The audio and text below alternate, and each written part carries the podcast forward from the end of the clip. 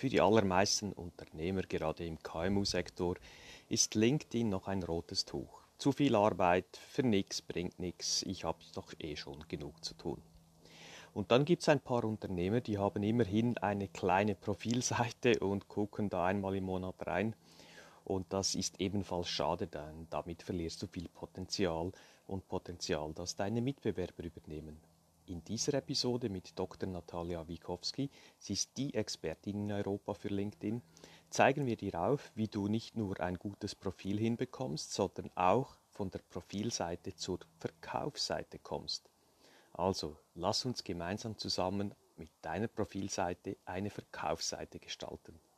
Ziehe damit neue Kunden an und unterhalte deine bestehenden Kunden und baue somit deinen Abstand zu den Mitbewerbern aus. Eben nicht normal, aber optimal. Viel Spaß und Erfolg damit.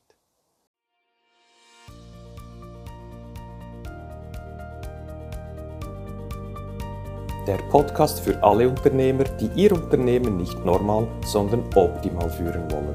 Erfolgreich aufgestellt, um in turbulenten Zeiten allen Herausforderungen zu trotzen.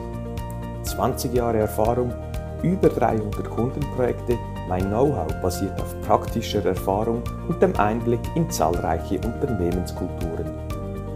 Dabei habe ich festgestellt, dass egal in welcher Branche, die Fehler in der Unternehmensführung stets die gleichen sind. Daher habe ich ein Konzept zur optimalen Führung von Unternehmen entwickelt und dabei wünsche ich dir nun viel Spaß und Erfolg mit dieser Episode. Mhm.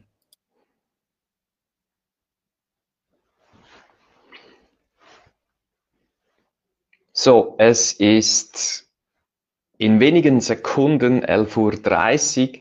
Schön seid ihr dabei, hier bei diesem Talk mit der bezaubernden Dr. Natalia Wichowski. Es geht dabei um Themen mit dem Ziel, eben nicht nur eine LinkedIn-Profilseite zu haben, sondern eine Verkaufsseite. Und wer kennt das nicht besser als eben die Natalia? Schön bist du dabei. Herzlich willkommen, Natalia. Vielen Dank für deine Zeit und dein Wissen. Ah, sehr, sehr gern. Danke, dass ich heute hier sein darf. Ich freue mich auf die nächsten 45 Minuten oder so. Genau. Ja, wir hatten ja vor einer Woche rund schon einen äh, Talk zusammen. Das hat viel ausgelöst. Ähm, wir haben da scheinbar, scheinbar ganz gute äh, Insights rausgehauen. Und jetzt möchten wir in dieser Zeit äh, die besten Tipps, Tricks und Hacks äh, von dir erfahren, um dann eben mit dem eigenen LinkedIn-Profil nicht nur ein Profil zu haben, sondern eine Seite, die auch verkauft. Mhm. Du hast ja ein Coaching-Programm. Ich durfte das vor, ich glaube, vielen Jahren schon genießen. Ja. So schnell geht die Zeit vorbei. Kannst du uns erzählen, wie deine optimalen oder wie deine allgemeinen Kunden daherkommen, wenn sie sagen, hey, hilf mir, ich will mit LinkedIn durchstarten? So, wie kommt, was für eine Ausrüstung haben die? Also diese Leute, die zu mir kommen, die haben bereits ein Geschäftsmodell. Sie haben mehrere Jahre Erfahrung in dem, was sie tun. Sie sind bereits gut in dem, was sie bereits machen oder anbieten. Und sie wissen entweder überhaupt nicht, wie sie LinkedIn nutzen. Also LinkedIn ist ein komplettes Fragezeichen, haben vielleicht gestern ein Profil gestaltet und sagen, oh, dauert mir viel zu lang, das alleine herauszufinden. Oder aber es sind Leute, die ähm, schon so ein bisschen auf LinkedIn probiert haben, aber denken, ach, irgendwie stecke ich daran fest. Irgendwie komme ich nicht auf die nächste Ebene. Ähm, das heißt, die Leute, die zu mir kommen, äh, die haben, die wissen bereits, was sie wollen. Oder andersrum, Leute, die eine Idee haben und sagen, hey, ich würde da mal gerne, aber ne, irgendwie bin ich mir nicht so richtig sicher. Oder ich habe drei Ideen, die ich toll finde. Das sind dann Individuen, die schicke ich zu Coaches oder Beratern wie dir. Denn ich kann Menschen nicht beibringen, wie sie fliegen wollen, wenn sie am Kriechen sind. Ich bin großer Fan von Kriechen, Gehen, Laufen, Fliegen. Das heißt, ich arbeite mit Leuten, die gehen und laufen. Wenn Leute noch kriechen, brauchen Sie einen Experten wie du, der sich wirklich spezialisiert auf, was sind meine Werte, ähm, was ist mein Geschäftsmodell, ähm, ähm, ähm, ähm also wie, wie will ich das ganze Ding aufbauen, dass wirklich eine, eine Grundlage da ist, Und dann können wir das Ganze wirklich, äh, können wir da Glitzer draufstreuen und das Einhorn fliegen lassen. das hast du sehr schön gesagt. Äh, kriechen, laufen, springen, boosten. Wo ist dann bei dir die, die konkrete Grenze, wenn du, wenn jetzt jemand kommt und sagt, ja, ich habe schon viele tausend Kontakte auf LinkedIn, ich habe vielerlei, ich mache das und das und das, ähm, ist dann das schon okay und gut oder sagst du, ja, wie ist dein, dein Geschäftsmodell, was sind deine Werte oder wo legst du da die Grenzen? Hm. Ich frage die Person, was das Ziel ist auf LinkedIn. Was möchtest du innerhalb der nächsten sechs Monate mit Hilfe von LinkedIn erreichen? Und dann definieren wir ein, zwei, drei Ziele und darauf basierend schaue ich mir an, was machst du momentan, um das Ziel zu erreichen? Was funktioniert? Was funktioniert nicht? Und ähm, bei mir ist es auch so, dass es ein Erstgespräch gibt und innerhalb des Erstgesprächs grabe ich tiefer und sage halt wirklich, und warum ist dir das wichtig? Und warum willst du das erreichen? Und was hast du schon alles versucht? Und äh, nach etwa so 30, 45 Minuten ähm, schauen wir uns beide an, passen wir zueinander? Bin ich die richtige Person? Und äh, wie soll es dann weitergehen? Denn es gibt Leute, die sagen, ihr Ziel ist so und so. Und wenn ich dann tiefer grabe, merke ich, die wollen das ganz anderes. Und ich bin da einfach nicht die richtige Person für, weil ich die Erfahrung nicht habe, oder weil, ähm, weil die Leute ihre Hausaufgaben nicht gemacht haben. Das heißt, sie sagen, sie wollen, ähm, keine Ahnung, ein Business aufbauen, aber ähm, haben halt irgendwie, keine Ahnung, sind noch Vollzeit in einem Job und außerdem arbeiten sie gerade in zwei anderen Coachings und sind da äh, total äh, äh, committed zu. Und dann sage ich mir so, mh, mm, ich brauche deine Zeit. Ich will deine Zeit. Ich will deine Attention. Und das genau. geht halt eben nur, wenn sich jemand 100% committet. Also bei mir mhm. gibt es so eine Zero-Bullshit-Grenze. Ähm, denn ich bin mittlerweile an so einem Punkt angekommen in meinem Leben, wo ich mir meine Kunden wirklich ganz gezielt aussuche. Und es geht mir nicht darum, noch mehr Geld zu machen. Es geht mir darum, dass ich wirklich mit jemandem zusammenarbeite, äh, den ich auf die nicht die nächste, sondern übernächste Ebene bringen kann. Mhm. Und ich will dann seine oder ihre Erfolgsgeschichte nehmen und damit prahlen. Äh, in meinem Marketing, in meinem Marketingmaterial, auf meiner Webpage, auf Social Media. Ich will die Geschichte dieser Person erzählen und anderen Leuten Hoffnung zu geben und zu zeigen, hey, das ist ein Mensch genauso wie du, aber weil er oder sie sich hingesetzt hat auf den Arsch und weil er oder sie umgesetzt hat, wie ich gesagt habe, ist er oder sie jetzt genau da, wo sie ist hat mehr Geld, mehr Sichtbarkeit, ist glücklicher, erfolgreicher und äh, feiert das Leben. So. Mhm. Also du nimmst dann die Erfolgsgeschichten der Person und stellst das via LinkedIn optimiert zusammen und hilfst auch im Marketing. Und die Erfolgsgeschichten muss man sich ja zuerst erarbeiten. Das ist genau der Punkt ähm, in unserem Mentorprogramm was wir mit den Mentis machen. Oft haben die Leute ganz viele Erfolge schon erarbeitet, sind sich aber dessen nicht bewusst oder zu wenig bewusst. Und da stellen wir dann zusammen ein Geschäftsmodell und dann geht's richtig raus, online und offline. Und dann macht eben auch LinkedIn Sinn. Ja. Das heißt, wenn ich weiß, was, warum mein Unternehmen die Welt braucht, eben nicht nur um Luft zu verbrauchen, sondern da muss ein tieferer Sinn geben. Ja. Und das erarbeiten wir und dann haben, haben wir sicher ein gutes Fundament, um eben mit dir zusammen mit LinkedIn durchzustarten. Ne? Genau, genau. Was ist so der erste Schritt, äh, wo du sagst, da hängen wir, Punkt eins hängen wir rein, wenn man mit dir arbeitet oder wo du allgemein sagst, so bei LinkedIn musst du hier anfangen. Was ist so Punkt eins wichtig? Bei LinkedIn spezifisch ist es wirklich das Profil. Und ganz viele Leute, die erstellen ein Profil und kommen vielleicht von der grünen Plattform, die mit X anfängt, und äh, glauben, dass LinkedIn nichts anderes ist als ein Online-Lebenslauf und gestalten dann ihr ähm, Profil wie so ein Online-CV und, und wundern sich dann, äh, warum Leute nicht auf das Profil gehen oder keine Zeit dort verbringen oder warum sie ihre Leute nicht in den oder diese Profilbesucher nicht in ihren Sales Funnel bekommen. Und eines der besten Beispiele, von denen ich gehört habe, ist, das LinkedIn-Profil entweder mit einer Landingpage oder mit einem Schaufenster gleichzusetzen. Meine Aufgabe ist es, als LinkedIn-Einhorn, LinkedIn-Coach Sultant, sicherzustellen, dass du eines der coolsten Ladenschaufenster in deiner Stadt beziehungsweise in deiner Industrie hast. Das heißt, ich stelle sicher, dass dein LinkedIn-Profil so aussieht, dass wenn Leute an deinem Laden vorbeigehen und sie quatschen halt vielleicht mit jemandem, dass sie kurz stehen bleiben und sagen, wow, wow, warte mal, da, da war was. Drehen sich um, schauen sich dein Schaufenster an und denken, oh, ist das cool.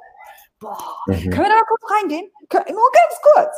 So, und dann bringe ich die Leute in den Laden und stelle sicher, dass die Atmosphäre, dass wie es sich anfühlt, dass wie es aussieht, ähm, fasziniert ist, dass Leute vielleicht Sachen anfassen, dass sie sie, äh, je nachdem welcher Laden es ist, mal essen, dass sie die Sachen anziehen, ähm, dass sie die Sachen an sich halten, dass sie über die Geschichte des Ladens erfahren, dass sie wirklich eine, eine User Experience haben, die, die sie einnimmt, dass sie eine Beziehung zu dieser Marke oder zu dem Laden aufbauen. Darum geht es mir. In deinem LinkedIn-Profil musst du beeindrucken, du musst dich allerdings auch menschlich zeigen, du musst deine Geschichte erzählen, du musst es zu einer Quelle für deine Ladenbesucher machen. Und das mhm.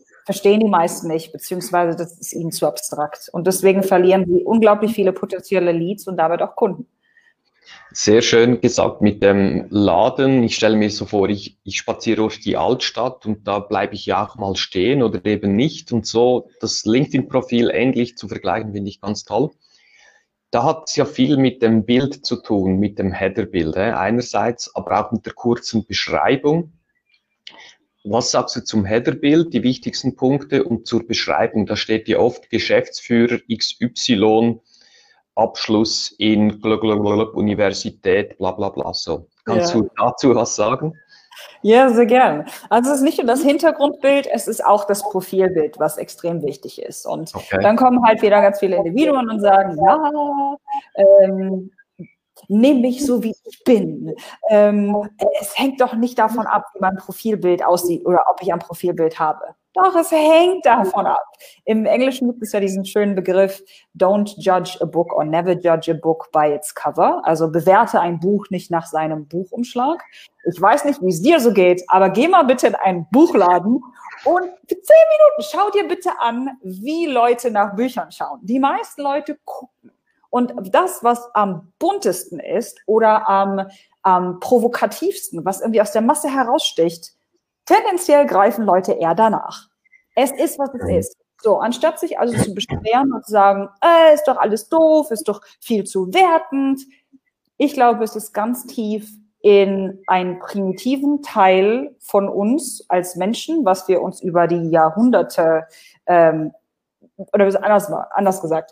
Ähm, ich glaube, wir haben einen modernen Teil des Gehirns und einen sehr alten Teil des Gehirns. Und dieses primitive Denken in uns das kriegen wir nicht raus. Vielleicht innerhalb der nächsten tausend Jahre oder so, aber mhm. momentan ist es noch in uns.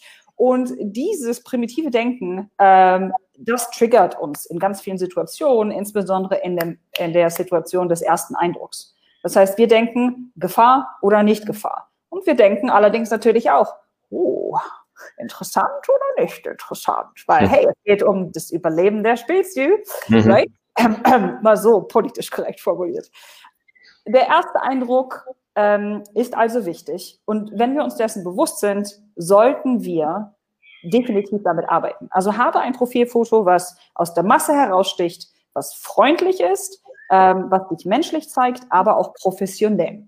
So, okay. ähm, bitte nicht irgendwie mit einem Handy oder so, sondern investiere in einen professionellen Fotografen. Erzähl dem Fotografen, wie du wahrgenommen werden möchtest und darauf basierend investierst du eben in das Fotoshoot. Damit haben wir das Profilfoto. Jetzt kommt das Hintergrundfoto. Ganz viele Leute haben entweder kein Hintergrundfoto oder aber ähm, haben etwas, was, womit ich nichts anfangen kann.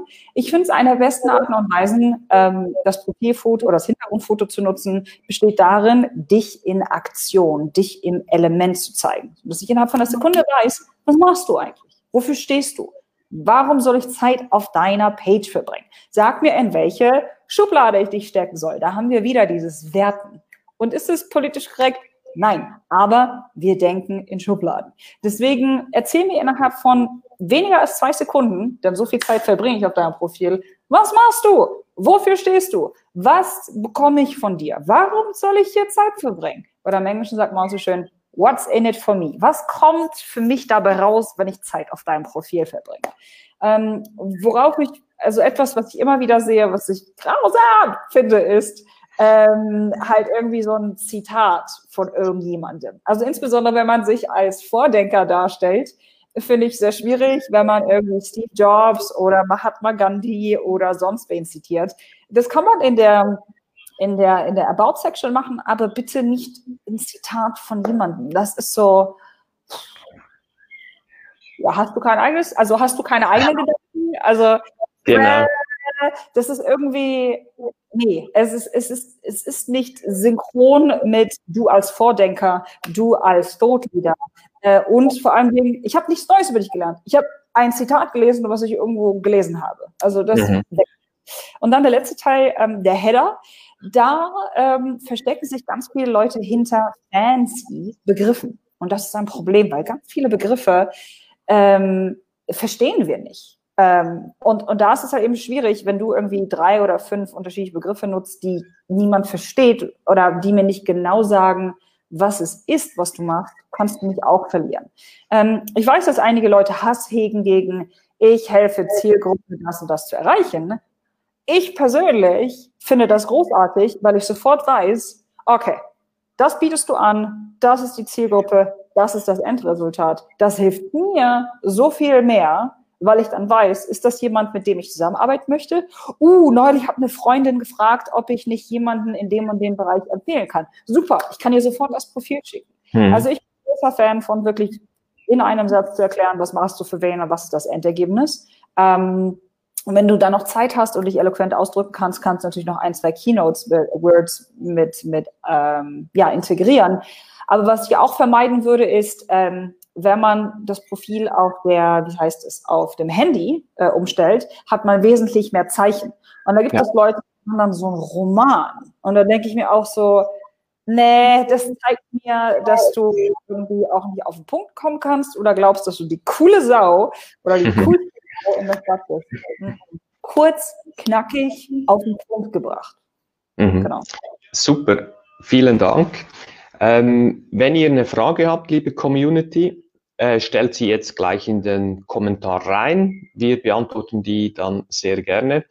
Vielleicht schreibt ihr auch mal rein, von wo ihr kommt, damit wir sehen, aus welchen Ländern und Gebieten die Leute hier sind. Das ist immer spannend. Also stellt bitte einfach eure Frage rein und wir schauen dann, dass wir die gerne beantworten können. Mhm.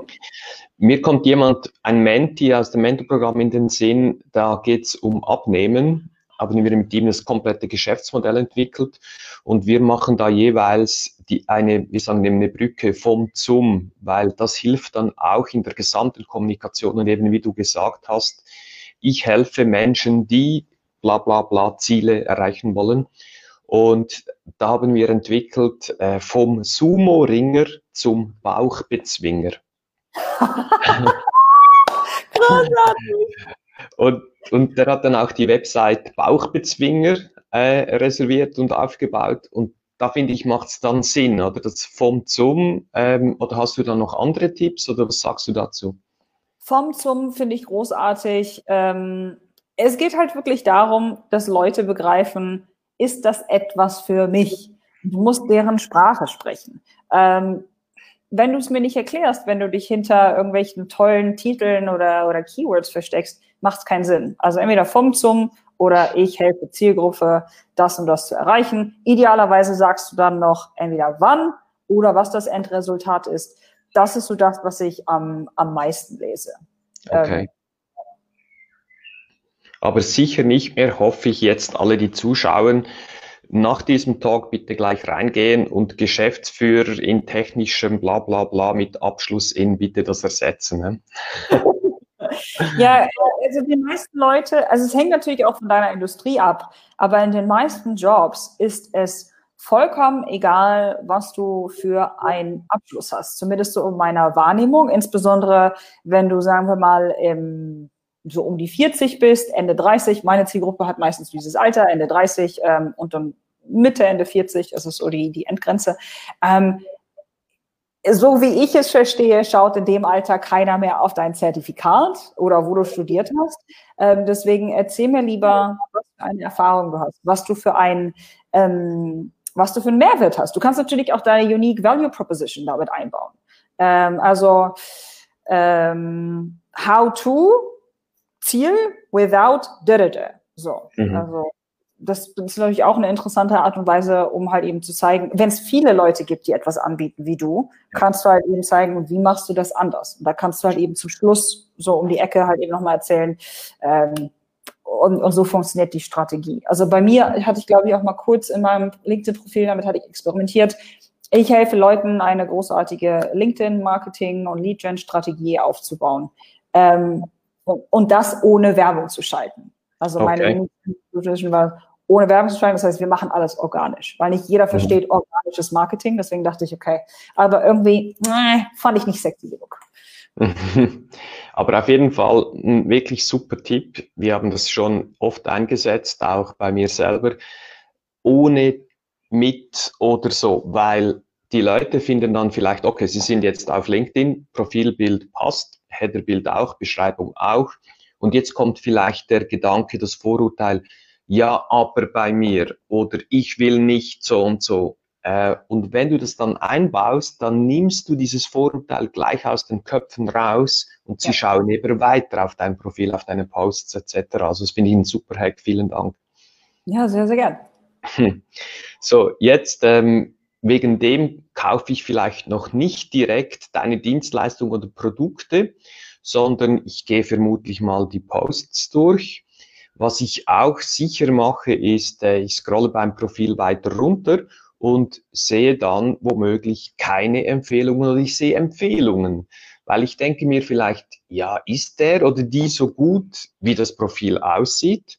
So, und jetzt kommen Empfehlungen, nicht nur von einer, zwei Personen, vielleicht von 15 oder 20 oder noch mehr Personen, die beschreiben, wie die Zusammenarbeit mit dir war. Und das finde ich so ein mächtiges Instrument. Kannst du uns da ein paar Tipps geben, wie ich zu Empfehlungen komme und warum Empfehlungen so wichtig sind auf dem LinkedIn-Profil? Absolut. Also dein gesamtes LinkedIn-Profil mit Ausnahme des Bereiches Empfehlungen und des Bereiches, oh, im Englischen heißt es Skills and Endorsements, weil Fähigkeiten mhm. und Kenntnisse oder so. Also diese zwei Elemente sind PR, Öffentlichkeitsarbeit. Alles andere ist Selbstmarketing.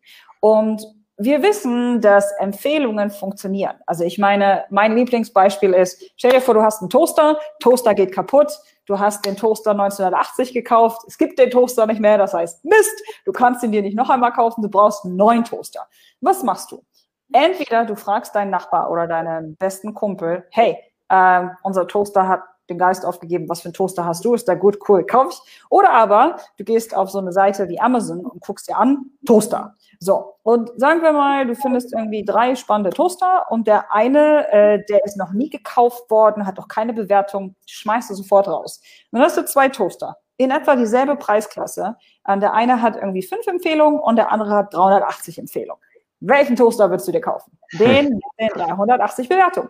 Und genau dasselbe gilt äh, bei TripAdvisor und bei Bookings.com und bei dir als äh, Dienstleister oder als potenzieller Arbeitnehmer. Das heißt, äh, stelle sicher, dass du so viele Empfehlungen erhältst wie möglich. Wie machen wir das? Also, erstens ist es wichtig zu verstehen, dass nicht nur deine Vorgesetzte oder der Managing Director oder wie auch immer dir eine Empfehlung schreiben kann, es können auch Leute in der Hierarchie unter dir dir eine Bewertung schreiben. Sehr wichtig. Es mhm. müssen nicht nur Leute innerhalb der Firma sein, sondern es können auch ähm, Medien sein, mit denen du gearbeitet hast, oder Supplier oder Vendors, wie auch immer.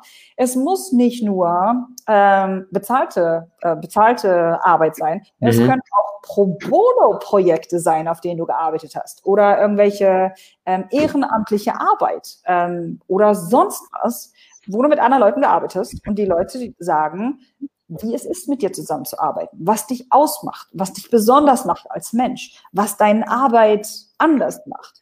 Ähm, also das ist extrem wichtig. Das machen die meisten Leute nicht. Die glauben nur, dass sie eine Empfehlung haben können von dem äh, Herr Dr. Meyer. Äh, oder die äh, Frau Professor Dr. Schlag mich tot.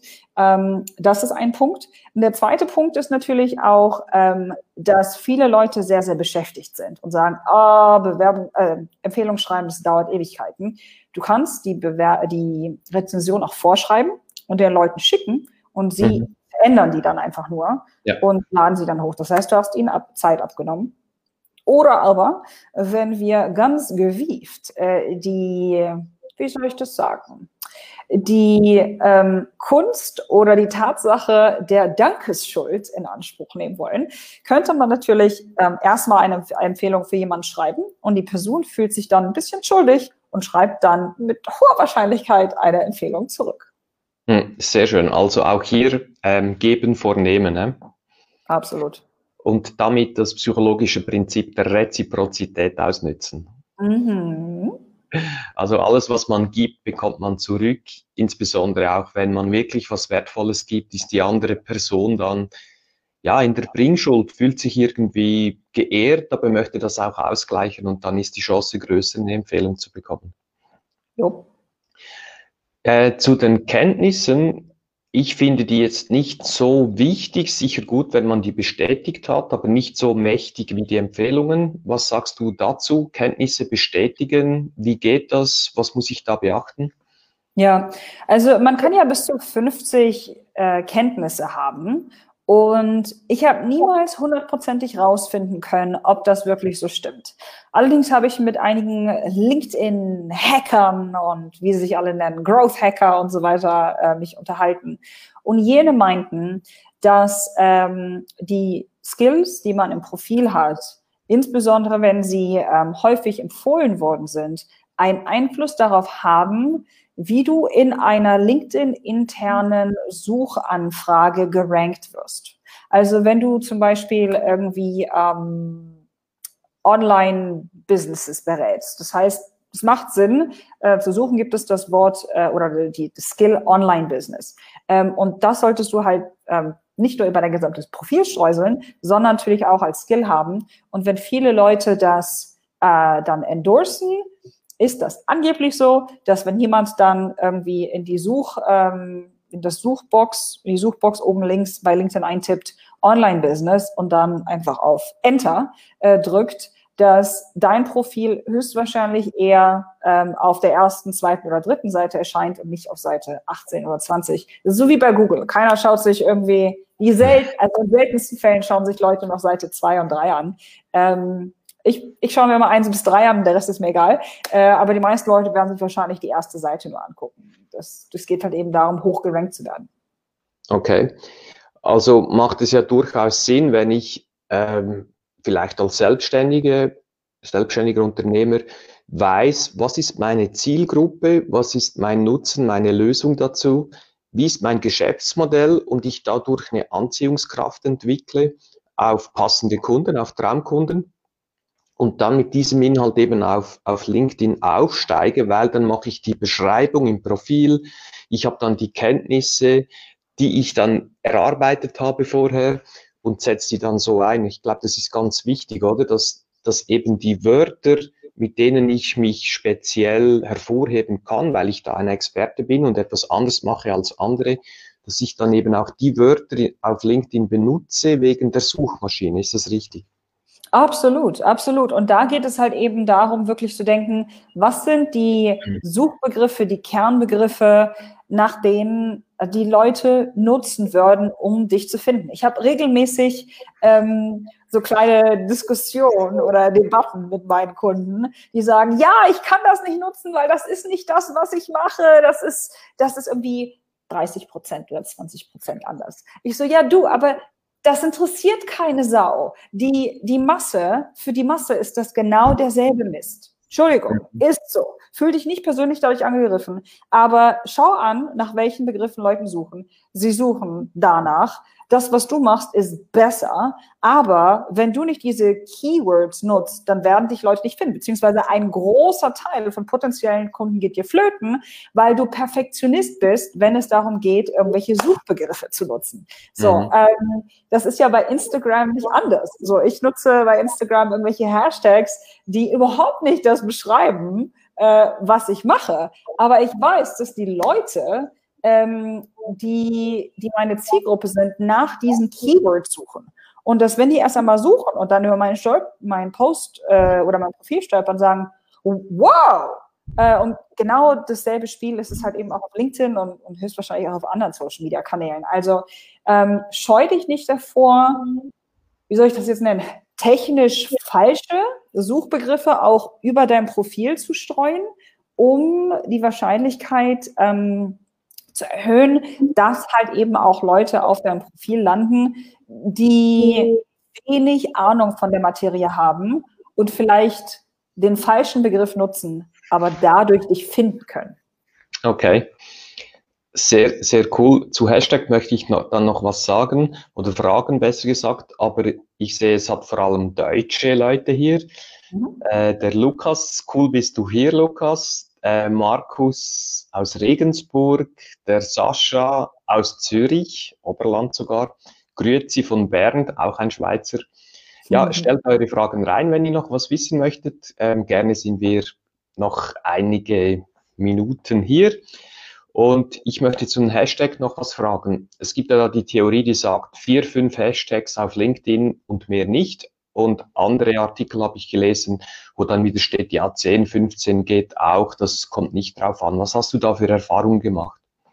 Ich habe auch unterschiedliches gelesen, insbesondere von so Plattformen, die nichts anderes machen als Social Media, Marketing und Analyse. Und ja, so von der Tendenz her empfehlen die meisten drei bis fünf oder so fünf bis sieben.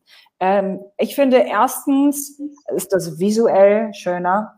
Ähm, zweitens ähm, zeigt es mir, dass du wirklich, ähm, ja, dass, dass, du, dass du verstehst, was du machst. Und drittens ist es nicht so, ähm, im Englischen heißt es desperate, im Deutschen eher so, so nach dem Motto, ich nehme jetzt alle Hashtags damit, äh, verzweifelt, there you go, äh, mhm. verzweifelt, dass irgendwie, ich, ich nehme jetzt 30 Hashtags und tagge auch noch 100 Leute und habe vielleicht noch keinen Inhalt in dem Post, ähm, einfach nur, damit andere Leute da draufklicken. Ähm, Finde ich schwierig. Hashtags sollten so ein bisschen sein wie, du hast einen Kuchen gebacken, der Kuchen sieht großartig aus und du denkst so, da fehlt noch irgendwas. Und dann kannst du halt irgendwie zum Beispiel ähm, Zimt nehmen und so ein bisschen drüber streuseln oder kannst Schokostreusel nehmen oder irgendwas. Das ist so wirklich der letzte Schliff. Aber Hashtags sollten niemals die Füllung eines Kuchens oder einer Torte sein. Mhm. Einige Leute habe ich das Gefühl, die verstehen nicht so richtig äh, die, die Menge. Es, es geht wirklich um okay. die Balance oder um äh, ja, die Art und Weise, wie man es dosiert. Deswegen Hashtags sind Schokostreusel, sie sind nicht die Füllung eines Kuchens. Sehr schön gesagt. Und die ersten drei Hashtags, die sind ja wichtig, weil die kommen dann in den Link des Posts und das ist wieder suchmaschinenrelevant. Ist das immer noch so? Ja, genau. Das wirst du sehen, wenn du einen Post hast und äh, den teilen möchtest, also wenn du zum Beispiel einen Artikel geschrieben hast oder ein, ein Post, wie auch immer, und dich schreibt jemand an und sagt, hey, ich habe eine Frage zum Thema so und so, und du möchtest die Person auf diesen Post verweisen, dann klickst du in deinem Post oben rechts auf diese drei Punkte mhm. und äh, dann auf Kopieren und dann hast du den Link und kannst ihn dann an die andere Person schicken und dann wirst du sehen, ähm, in der URL sind die ersten drei Hashtags, die du genutzt hast, äh, definitiv ein Teil der URL. Und ähm, ja, deswegen, ich würde auf jeden Fall ähm, bei den drei ersten Hashtags mir überlegen, hm, sind das auch die wichtigsten, die ich genutzt habe? Und ähm, dadurch halt sicherstellen, dass hoffentlich noch mehr Leute dich sehen. Ja, und insbesondere Artikel sind heutzutage auch sehr wichtig, ähm, denn insbesondere Artikel sind suchmaschinenrelevant. Auch wenn du nicht viel Sichtbarkeit auf, auf Artikeln erhältst. Ähm, stell sicher, dass du schaust, wonach googeln oder wonach suchen die Leute im Internet. Nehme diese Search Phrases und schmeiß sie in deine Artikel rein, sodass du höher rankst und ja, häufiger Leute dann über dein LinkedIn-Profil stolpern. Super, du hast einen guten Steilpass gegeben zu Artikel. Jetzt, ich habe das super Profil alles gemacht, das sieht gut aus. Ich habe vorher eben das Geschäftsmodell entwickelt. Ich habe eine Anziehungskraft. Ich weiß überhaupt, was ich will, auch wie ich Geld verdienen möchte, was der Nutzen ist. Habe ein super Profil jetzt, habe auch schon Kenntnisse und Empfehlungen. Jetzt geht's ja weiter. Ich muss ja in Action kommen. Das heißt, einerseits habe ich die Möglichkeit, Posts zu schreiben. Das sind kurze, kurze Themen, die ich bringen kann. Oder ich kann eben etwas längeres, intensiveres, eine, einen Artikel schreiben. Artikel hast du gesagt, weniger Reichweite, Visibilität, aber suchmaschinenrelevant und Posts ähm, gerade umgekehrt. machst du, glaube ich, schon mehr Posts als Artikel? Oder gibt es dann eine Faustformel, wo du sagst, so viele Artikel auf so viele Posts? Oder wie, was, was sollen wir da machen? Also ich finde, das sollte jeder und jede für sich selbst entscheiden, denn letzten Endes hängt es auch davon ab, wie magst du oder wie möchtest du, ähm, wie möchtest du Content erstellen? Denn es ist nicht nur eine Frage nach, welchen Content möchte deine Zielgruppe konsumieren, also mögen sie eher Videos, mögen sie Infografiken, mögen sie Artikel, es hängt auch damit zusammen, worin bin ich gut. Also wenn du jemand bist, der eine tolle Stimme hat, würde ich mir definitiv äh, einen Podcast erstellen. Wenn du jemand bist, der sehr, sehr charismatisch und sehr gut vor der Kamera ist, dann erstell Videos. Wenn du jemand bist, der seit Jahren ganz toll schreibt, dann schreib. Wenn du jemand bist, der gut im Zeichnen oder Malen ist, dann äh, bitte erstelle Sketchnotes oder Infografiken. Also ähm, ja, also konzentriere dich auf deine Kunst oder auf dein Talent ähm, denn insbesondere am Anfang kann es total überwältigend sein mit, oh, ich muss hier und da und da, da, da, um dein Leben leichter zu machen. Fang mit dem Content an, der sich am leichtesten anfühlt oder am wenigsten schmerzvoll ist, wenn ich es mal so formuliere. Okay, gut. So, jetzt mache ich ein, zwei gute, gute Posts und jetzt kann ich ja noch nicht erwarten, dass ich von fremden Menschen angesprochen werde, die ein Angebot von mir möchten. So, was ist deine Erfahrung? dass du mit ganz vielen Menschen auf LinkedIn gearbeitet. Wie lange geht es, wenn man es optimal macht, dass es auch regelmäßig Anfragen von passenden Kunden gibt?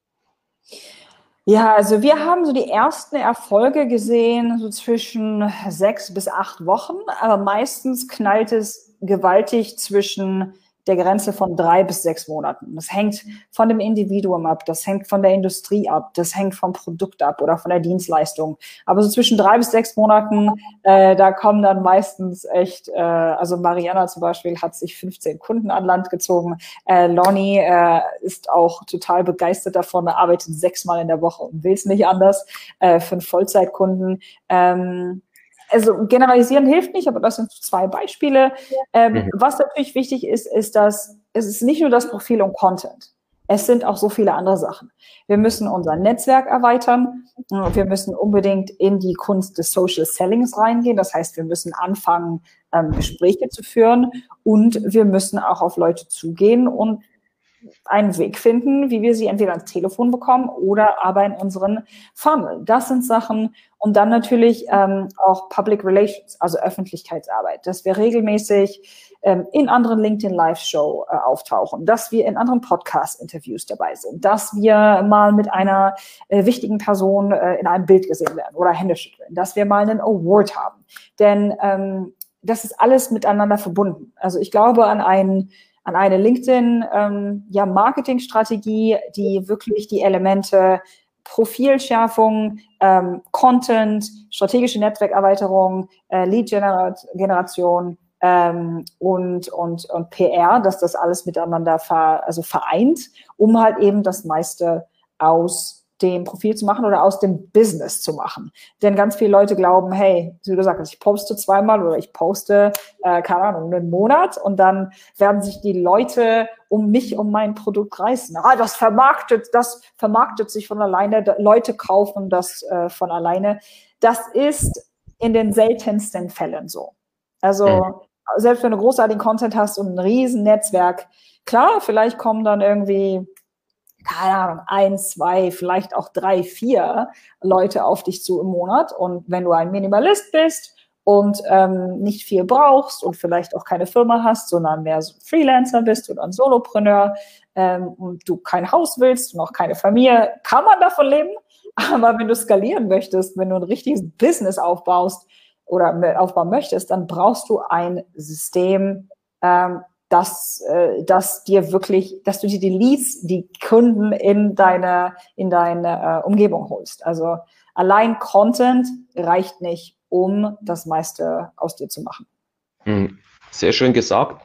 Jetzt zu den Posts. Da gibt es ja verschiedene Theorien, wie ich einen Post schreiben kann, wie ich beginne, der Mittelteil, der Schluss etc.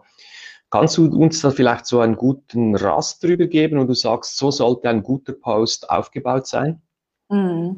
Ich habe erst heute etwas gelesen, ähm, dass äh, normalerweise, wenn du einen Artikel hast, dann ist so die Titelzeile das äh, Entscheidende.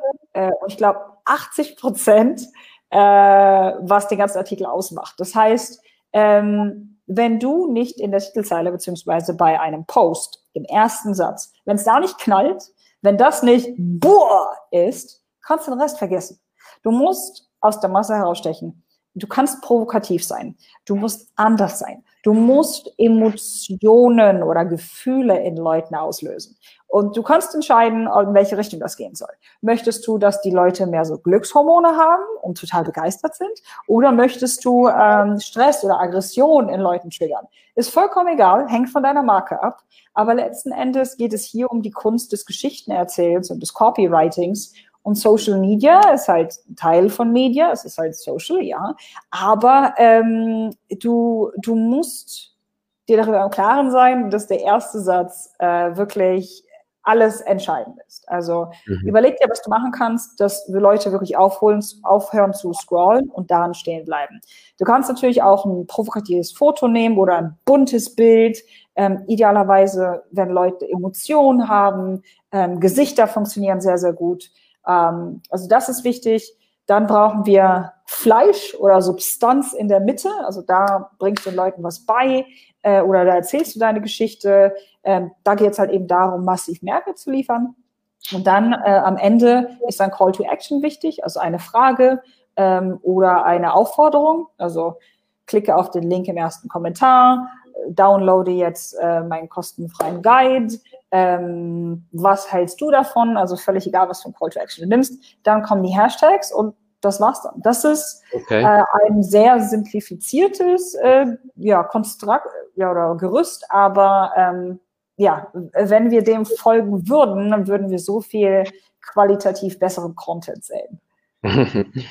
Das bringt mich gerade zu Joanna. Sie hat im Vorfeld die Frage geschickt, unterhalb eines Posts sollte ich ja einen Call-to-Action-Button eben, also die Message platzieren ob du, Natalia, uns da einen guten Tipp hast für wirklich einen guten Call to Action, wo die Leute triggert, damit die Leute dann auf den Link klicken oder in Action kommen. Was hast du uns da für Tipps? Hm.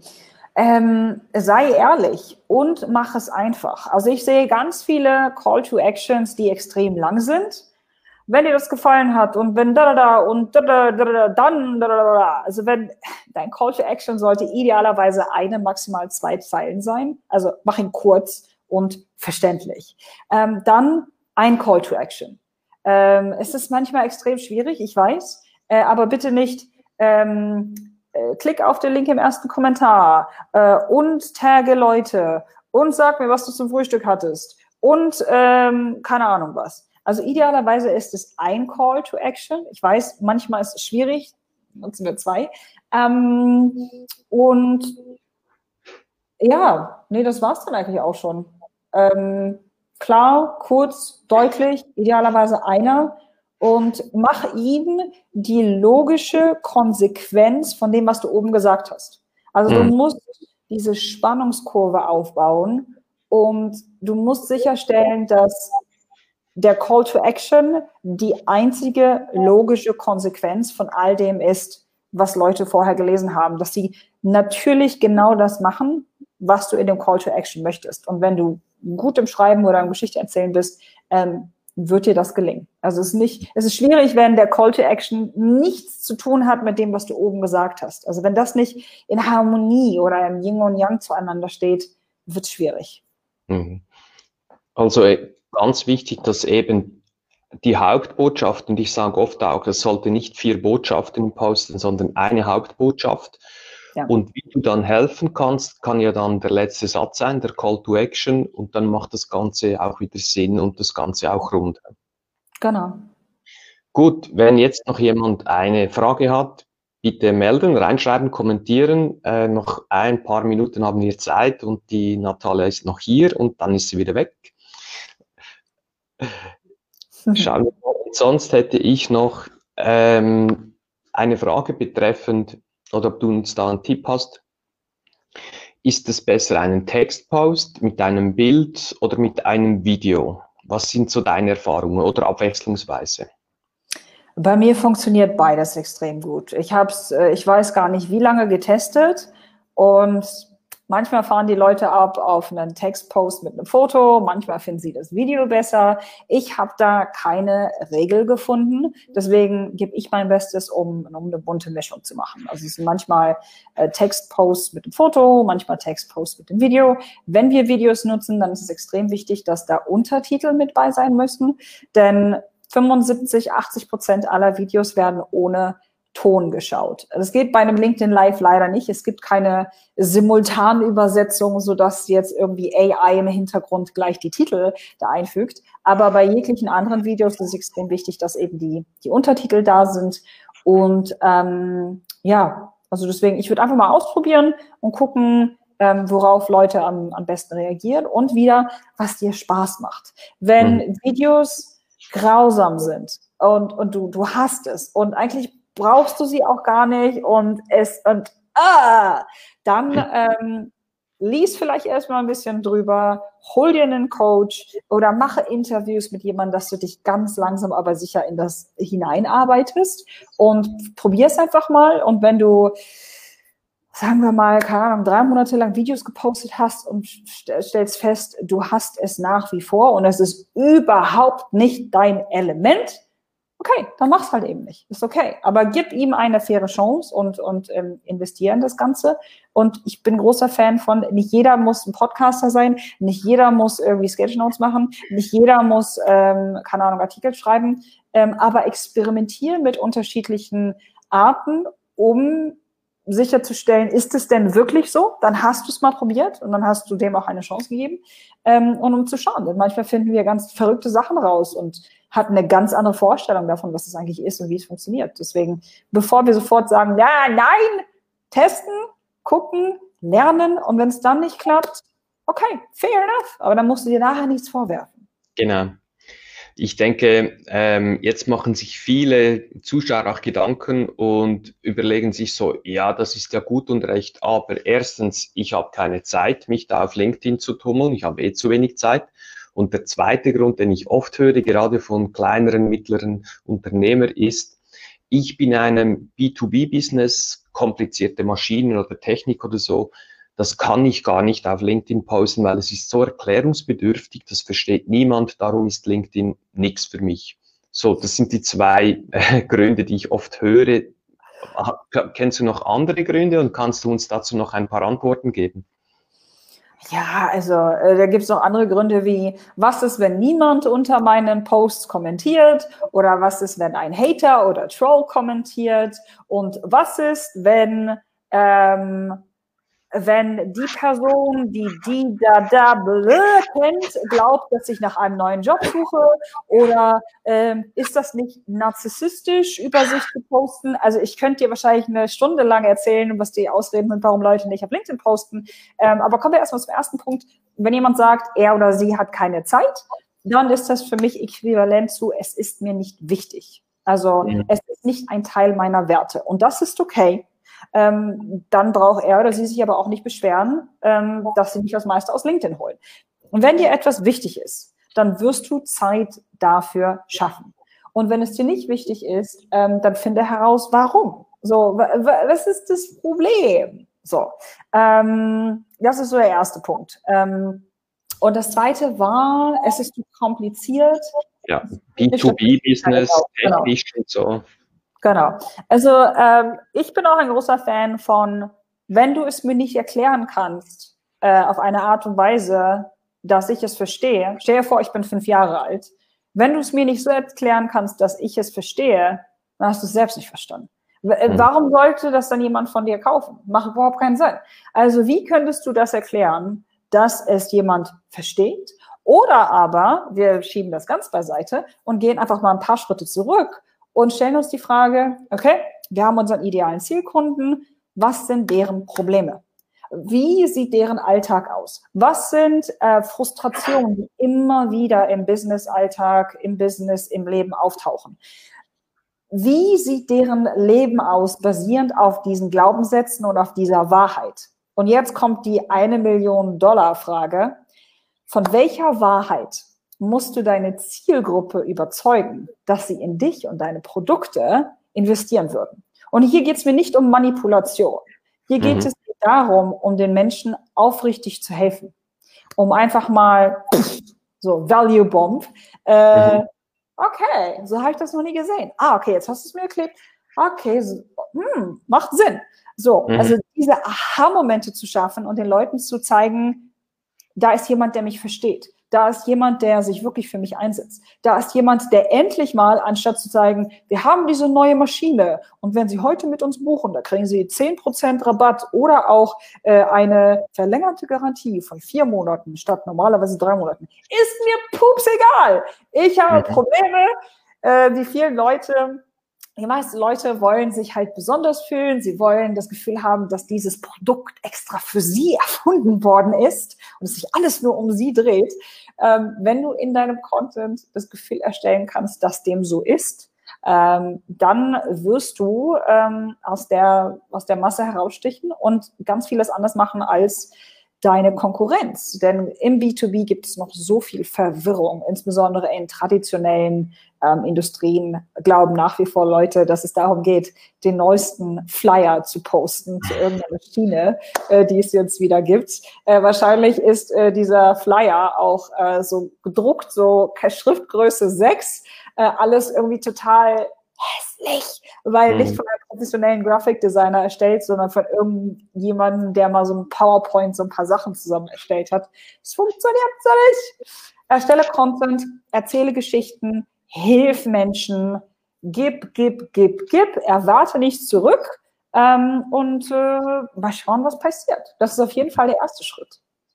Und hast es sehr schön gesagt, ist dann auch einfacher zu konsumieren. Ich stelle fest, da laden B2B-Unternehmer ähm, irgendeinen neuen Flyer hoch der Maschine mit all den technischen Details. Das ist ja nur anstrengend zu konsumieren, wenn es dann jemand öffnet tatsächlich. Und wie du schön angeleitet hast, dann kann ich ja schreiben, kennen Sie das folgende Problem, wenn Sie beim Drehen, Schneiden, Fräsen, Lasern so und so, beim drei Millimeter passiert dann das, was ein Ausschuss bedeutet von einigen tausend Euro jeden Tag. Hier im Video erfahren Sie, wie unsere Maschine XQ3000 das Problem löst. Wenn ich in die Zielgruppe gehöre, oder, dann muss ich ja das scheiß Video jetzt ansehen. Ich will ja wissen. Ja. Das ist relativ einfach und Dennoch machen es noch nicht so viele. Ich hoffe, mit unserem Gespräch hier konnten wir doch einige motivieren. Ja, finde ich super, weil ich glaube, dass man alles interessant vermarkten kann. Ich glaube, dass man jede Geschichte gut erzählen kann, wenn man äh, sich selbst aus dem Weg äh, geht und wirklich die Perspektive des Kunden einnimmt. So, mhm. alles, was wir glauben, äh, was Verkauf eigentlich ist, äh, und wie man im B2B sich zu vermarkten hat. Lass uns das mal alles in die Tonne schmeißen und ähm, und äh, annehmen, unser Produkt wäre attraktiv und spannend ähm, und, und wir wären selbst begeistert davon. Wie würden wir dann Content dazu erstellen?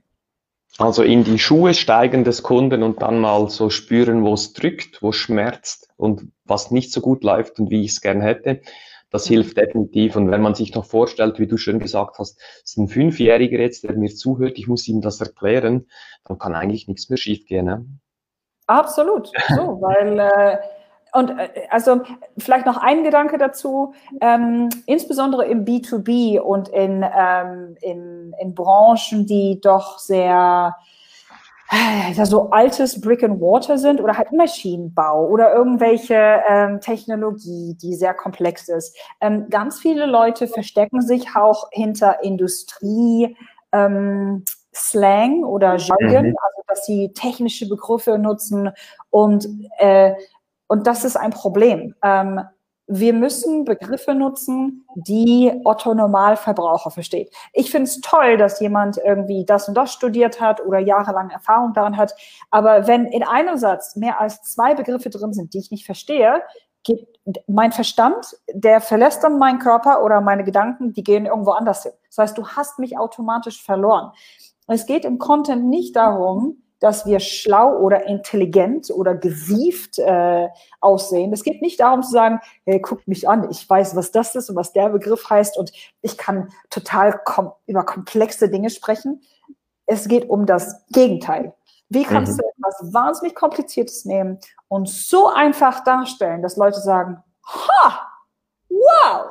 Und wenn du das machst, dass du dich auch nicht irgendwie, dass du jetzt nicht glaubst, ähm, ja, das ist unter meinem Niveau oder so. Es geht nicht um dein Ego, es geht nicht um dein Niveau, es geht mhm. um den Kunden. Wenn du nicht seine oder ihre Sprache sprichst, wenn du es zu komplex machst, wenn du auf deinem hohen Ross reitest und sagst, nee, also ich bin Professor, Doktor, Ingenieur und das geht nicht anders, hast du ein Problem. Dann mhm. stell dir jemanden ein, der das so schreibt, dass Leute verstehen. Das hast du äh, toll gesagt. Ich, äh, ich probiere das auch jeweils den Kunden mitzuteilen und dann sagen die, ja, unsere Kunden verstehen das, aber die wissen, von wo ich, von was ich spreche. Ich sage dann, hey, hallo, du bist der Experte, du kannst ja nicht davon ausgehen, dass deine Kunden gleich viel wissen oder sogar noch mehr als du, hättest du keine Daseinsberechtigung. Das heißt, du weißt ja viel mehr, du kannst viel mehr als deine Kunden. Darum musst du zwei, drei Stufen zurück und das einfach erklären. So. Ja. Cool. Ich würde sagen, wir kommen gegen Ende. Wenn jetzt keine letzte dringende Frage ist, dann bedanke ich schon mal tausendfach bei dir. War cool. Ja. Wenn jetzt jemand hier zugehört hat, zugesehen hat und sagt, okay, ich will mein eigenes Ding machen, ich will unternehmerisch tätig sein, mit Spaß, guter Gesundheit und auch gutes Geld verdienen und dazu den Turbo LinkedIn benutzen, da haben wir beide, Natalia, uns ja was überlegt und haben ein Power-Paket. Magst du was dazu sagen? Ja, sehr gerne. Äh, insbesondere in letzter Zeit. Ich denke, das hat ein bisschen was mit der äh, gegenwärtigen globalen Situation zu tun, um das so zu formulieren. Gibt es viele Leute, die auf mich zukommen, die wirklich ähm, noch niemals im Business tätig waren ähm, online, die vielleicht für jemanden gearbeitet haben, die mehrere Ideen haben, mit denen sie herumspinnen, ähm, aber eben noch keinen konkreten Plan haben. Und wie wir am Anfang gesagt haben, da bin ich einfach nicht die Expertin zu. Ähm, da, da braucht es jemanden, der jahrelange Erfahrung hat, der sich spezialisiert auf, was sind deine Werte, ähm, äh, wie sieht dein Businessplan aus, ähm, was ist das Geschäftsmodell, ähm, wie willst du das Ganze aufbauen, monetarisieren. Deswegen finde ich, ist cool, dass wir uns zusammengesetzt haben und gesagt haben, weißt du was, Warum fängst du nicht mit dem Bruno an? Bruno nimmt dich an die Hand und baut die Grundlage auf. Und wenn du dann fertig bist, kommst du zu mir ins LinkedIn-Gruppencoaching. Das heißt, du bist vom Kriechen äh, ins Gehen und ins langsame Laufen und von mir kommst du dann vom Laufen ins Fliegen. Und ähm, damit hast du ein Gesamtpaket, das dich wirklich von da abholt, wo du bist und sicherstellt, dass du innerhalb der nächsten sechs bis ja, drei bis sechs Monate ähm, wirklich nicht nur gesehen wirst, sondern auch Geld verdienst und ähm, sicherstellst, dass du die Sprache sprichst, für ähm, deine Kunden sprichst und, und Mehrwert lieferst. Genau. Mhm. Und ähm, um das besonders lukrativ zu machen, haben wir uns überlegt, wir, wir bieten das einen besonderen Preis an. Das heißt, ähm, es gibt bei mir 500 Euro Rabatt und bei dir 500 Euro. Das heißt, wenn das spannend für dich klingt, ähm, dann schreib mich an, schreib Bruno an ähm, und äh, wir stellen sicher, dass du mit uns äh, dein Business auf die nächste Ebene führst. Habe ich irgendwas vergessen, Bruno? Äh, nee, passt so. Vielleicht noch vom Ablauf her bei mir dauert es zehn Wochen, das Programm, mhm. Mentoring-Programm, äh, fünf Module. Äh, wir würden aber gerne schon bei Modul 3, 4 dann den Übergang zu dir machen. Das heißt, die letzte ein, zwei Session findet bei mir und bei dir par parallel statt, um wirklich so das nahtlos äh, gut genau. anzuschließen zu können, ist ganz, ganz wichtig. Nicht, dass jemand dann eine Baustelle bei mir hat, eine Baustelle bei dir und nicht das zusammenfügen kann, das soll ineinander fließen. Das garantieren wir. Perfekt. Ich finde, das klingt cool. super. Ich finde es großartig. Vielen Dank, Natalia. Hat wieder einmal mehr Spaß gemacht. Viel Wissen rausgehauen. Wundervoll.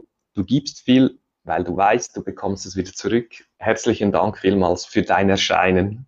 Sehr, sehr gern, Bruno. Bis ganz bald. Tschüss zusammen. Ciao.